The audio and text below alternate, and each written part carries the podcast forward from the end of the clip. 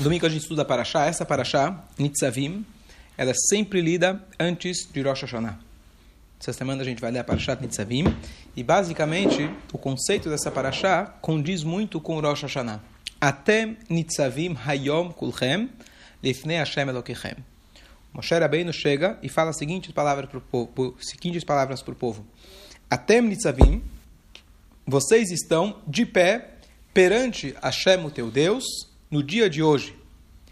Quem está perante Deus? E ele enumera todas as classes sociais que tinham na época, desde o cortador de lenha até os líderes, etc. Todos vocês estão perante Deus e vão aí, ele continua falando, etc. A continuação da Parashá. Dizem nossos sábios que isso é uma alusão direta ao Rosh Hashanah. Hayom, que Yom que é esse? Não é o dia que de fato foi quando Moshe Rabbeinu falou com eles, mas a alusão é o dia de hoje, que é Rosh Hashanah, que está chegando, todos nós estamos perante Hashem.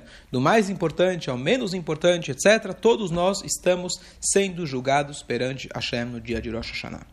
Então vamos falar, voltar agora um assunto, de falar um pouquinho sobre Rosh Hashanah, que a gente está aí quase na porta, como a gente vai se preparar para essa data. Então ontem, no Shiur, quem não estava aqui, eu mencionei uma história que eu vi recentemente muito bonita, eu queria aproveitar e compartilhar. Aqueles que não ouviram e aqueles que estão aqui na gravação e vão ouvir. A história é muito bonita. Havia um homem chamado Rav Gedalia Moshe Goldman. Ele era um, um mestre racídico numa cidade eh, na Ucrânia. E ele foi perseguido na Rússia Soviética. E claro, por ser judeu, por propagar judaísmo, ele foi, acabou sendo preso e foi mandado para a Sibéria. Depois de muitos anos duros, ele, um belo dia, ele foi chamado, ele com mais um senhor de idade, um outro judeu, que já era um senhor, ele era jovem, ele foi chamado para o escritório. E essas, esses convites normalmente não eram bons sinais. Ele foi chamado no escritório e o homem, o, o oficial, falou para eles: Olha, vocês estão com um dia de sorte. Hoje vocês podem ir para casa. Vocês estão livres. Está aqui os papéis, assinem vocês dois, pode ir para casa. Pronto. Eles não conseguiam acreditar. E na hora que aquele homem, esse Gedalia, ele ia assinar, ele falou: Mas não, eu não posso assinar. Hoje é Shabat. Você está maluco? Shabat? Você quer continuar aqui para sempre? Chega com esses fanatismos religiosos. Foi por isso que você foi preso? Você ainda não aprendeu a lição? Você vai ficar aqui para sempre. Próximo chamou o velhinho. O velhinho não era um grande homem assim como esse jovem que já era um rebe, alguma coisa assim, mas ele se sentiu constrangido. Ele falou: se esse jovem não vai assinar, porque é Shabat, eu também não me sinto confortável em assinar, não vou assinar. O cara ficou muito bravo, oficial. Ele também tinha as ordens a cumprir. Mas naquela hora, o jovem falou: não tem problema, eu assino por ele. Você está louco? Como assim? Falou: olha, de fato é muito ruim eu ficar aqui, mas para mim eu não estou correndo risco de vida, por mais difícil que, que era o trabalho, eu sou jovem ainda, tenho força para trabalhar. Não é risco de vida que me, é, me libera o Shabat, que me força, na verdade, eu salvar minha vida assinando. Então eu não, eu não tenho justificativa para assinar. Mas esse velhinho está com a saúde debilitada. Cada dia que ele ficar aqui é literalmente um risco de vida, então eu assino por ele.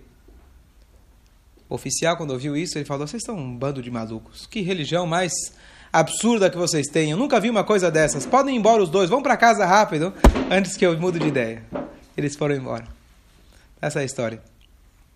Fiquei pensando que tem muita a mensagem está muito clara, mas eu pensei numa língua, uma, uma lição mais específica dessa história para o Rosh Hashanah que está chegando, de que na verdade no Rosh Hashanah é o dia que Hashem vai assinar a nossa liberdade é o dia que vai ser decidido se a gente vai ter liberdade para ter uma vida tranquila, se a gente vai estar livre dos tsuras, se a gente vai estar livre dos problemas, das preocupações, do estresse do dia a dia, ou se a gente vai ter uma vida o contrário. Quem na verdade define isso, claro que é Hashem, mas depende muito da nossa atitude. Se na hora de assinar a gente demonstra essa coragem que esse Yodi teve, que a gente coloca o outro em primeiro lugar, Claro, a situação do outro é diferente. Para você ter, para você ter a calma de espírito, para você conseguir ter essa coragem que ele teve de para si ele não abrir mão do Shabat, mas quando ele enxergou o outro e conseguiu ver a situação do outro, o Shabat era tão importante, mas contudo, o Avat Israel, o amor ao próximo dele, conseguiu superar ele conseguiu enxergar a situação do outro, Hashem garante para gente, ele vai assinar para gente liberdade para o ano todo.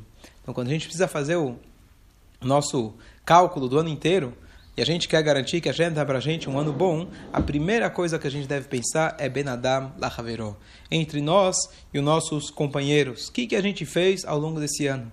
Que, que, que Messirut Nefesh? Será que eu tive um pouco de auto-sacrifício? Sacrifiquei do meu tempo, do meu dinheiro, da minha paciência para poder ajudar uma outra pessoa? Isso é a primeira coisa que Hashem olha. Hashem olha a maneira que nós nos comportamos. Como é dito o famoso Yom Yom, aforismas racídicas diário que fala o que, que é maior, amor ao próximo ou amor a Deus? E a resposta é amor ao próximo. Porque mais do que amar alguém, se você ama aquele que aquela pessoa ama, ele se sente amado. Ou seja, entre amar a Deus e amar o povo de Israel, quem Hashem mais ama? O povo de Israel. Então, se eu amo o povo de Israel, Hashem percebe que o meu amor a Deus é muito intenso. Então, mesonota. Melech Haolam, Boré, Miné, Então, só para concluir com a palavra Hayom, o dia de hoje, nós hoje estamos perante Hashem. Então, lembrar uma coisa que eu falei também no Shur, na semana passada, no Shabat, de que a gente leu na semana passada a Parashá que falava sobre o filho rebelde. Em resumo, basicamente a Torá fala, é muito difícil de acontecer, é impossível de acontecer, mas se tem um filho que ele entra naquela aquela categoria de um filho rebelde que rouba do pai, come carne crua, toma vinho, ele tem um monte de características, no final das contas você levava ele no tribunal e matava ele. Por quê? Melhor executar ele agora do que no futuro. Expliquei bastante a respeito na semana passada. Isso nunca aconteceu e nunca vai acontecer. Mas essa é, pelo menos, a a lei da Torá. Então, nós temos uma passagem que a gente lê justamente no Rosh Hashanah, que é a passagem de Ismael. Ismael foi expulso por Sará, lá da casa de Abraham. No meio do caminho ele contraiu uma febre e ele tomou mais água do que estava programado.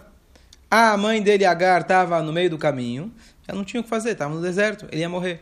Ela deixou o bebezinho e ela foi para um canto, não queria ver é, a morte dele. E lá nos céus começou uma discussão muito grande. Uns anjos falaram: Bom, vamos eliminar esse cara. Esse cara, se deixarmos ele viver, vamos passar um pouco, alguns milênios a história, quando o povo de Israel foi expulso pelos babilônios de Jerusalém. O que acontece é que eles pensaram: bom, vamos pedir asilo, vamos pedir ajuda para os nossos primos, tá? para os nossos primos. E eles falaram: quem sabe agora nessa hora eles vão lembrar que nós somos, né? Afinal, primo é primo, parente, família. E eles chegaram esfomeados e eles falaram: Vocês podem ajudar a gente? Claro, sem problema. E eles deram herring para eles. Era acho que nazi. Deram peixe, deram peixe para eles. E depois que eles comeram o peixe, estavam com tanta fome, eles falaram: Não, agora a gente precisa beber água. Imagina, deserto, calor, fome, sede. E aí eles falaram: Tudo bem. E eles deram barril cheio de ar. E todos eles morreram. Então disseram os anjos lá em cima, falaram: Bom, você vai deixar Hashem que isso aconteça? Você vai permitir que isso aconteça? Se esse Ismael sobreviver, olha o que, que eles vão fazer para o seu povo. E aí os outros anjos falaram: Bom, isso aqui é futuro, presente, no momento agora, Ismael merece pena de morte? Não. Então foi essa a opinião que prevaleceu, que Hashem julga a gente conforme o momento, e não conforme o que você vai fazer no futuro o que acontece no Ben Sureiro Moré, porque no caso do filho rebelde, apesar dele ainda não merecer pena de morte, você executa ele agora pensando do que ele seria no futuro, e a resposta, uma das respostas que eu dei é porque ele é Ben Sorer, ele é um filho rebelde, um Moré. O que, que é Moré em hebraico? Professor.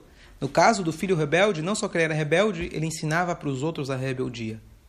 Esse é um critério muito importante.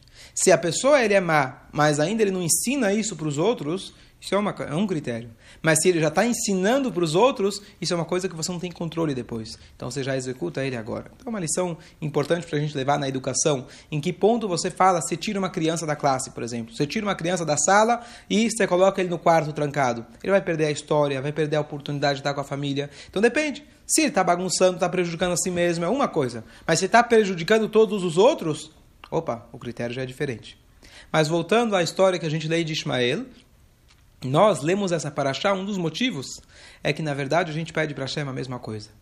Hoje, até Nitzavim Hayom, hoje, no dia de Rosh Hashanah, nós estamos de pé perante Deus. Eu não sei o que foi ontem, eu não sei o que vai ser amanhã. Mas hoje, no Rosh Hashanah, Poxa, Hashem, estou aqui rezando, estou ouvindo o shofar, me esforcei para vir na sinagoga, paguei a cadeira, ainda estou parcelando, não é fácil, tá certo? Estou aqui dando tzedakah, estou tentando tomar boas decisões para o ano que vem. Então, Hashem, enxergue a nós igual, não menos que você enxergou Ismael. Ismael você julgou Hayom, hoje. O dia de hoje ele estava bem. Hoje nós estamos bem. Então julgue a nós conforme o dia de hoje. E Hashem, sem dúvida nenhuma, ele tem misericórdia e ele sabe que no fundo, no fundo, o dia de hoje é a nossa essência. No resto do ano, às vezes a gente está se enganando. O resto do ano a gente está não vivendo de acordo com a nossa essência. Mas hoje, que a nossa essência está revelada, Rosh Hashanah e Yom Kippur, a gente pede que Hashem nos julgue conforme o dia de hoje. E só para concluir, aquela frase muito famosa que fala We want Mashiach now, nós queremos Mashiach agora, certo? Por que a gente quer Mashiach agora? É óbvio, a gente quer ele agora, não quer depois. Mas tem um detalhe interessante que a gente fala agora. Imagina que Mashiach chega exatamente agora. Ele vai ver que o Isaac está aqui, domingo de manhã, podia estar tá com a família, podia estar tá dormindo, podia estar tá assistindo um filme, e ele escolheu estar na sinagoga fazendo um shiur em 2019. Mashiach vai chegar e falar: Poxa, surpreenderam. Vocês me surpreenderam. Melhor que ele chegue agora, daqui 10 minutos, eu já não sei mais o que você vai estar fazendo, tá certo? Então, talvez não vale tanto a pena Mashiach chegar, mas agora, Agora, poxa, vem agora que você vai ficar surpreso. Então a gente pede, Mashiach, chega agora, para ele não, não, nos pegar de calça curta. É isso que a gente pede para Hashem, julgue a gente conforme a gente está no dia de hoje. É claro, depois que a gente viveu intensamente o dia do Rosh Hashanah, do Yom Kippur e etc., a gente espera, e é nosso plano, para a gente expandir esse dia ao longo do ano todo. Mas nosso pedido para Hashem é que ele julgue a gente conforme o dia de hoje. Ok.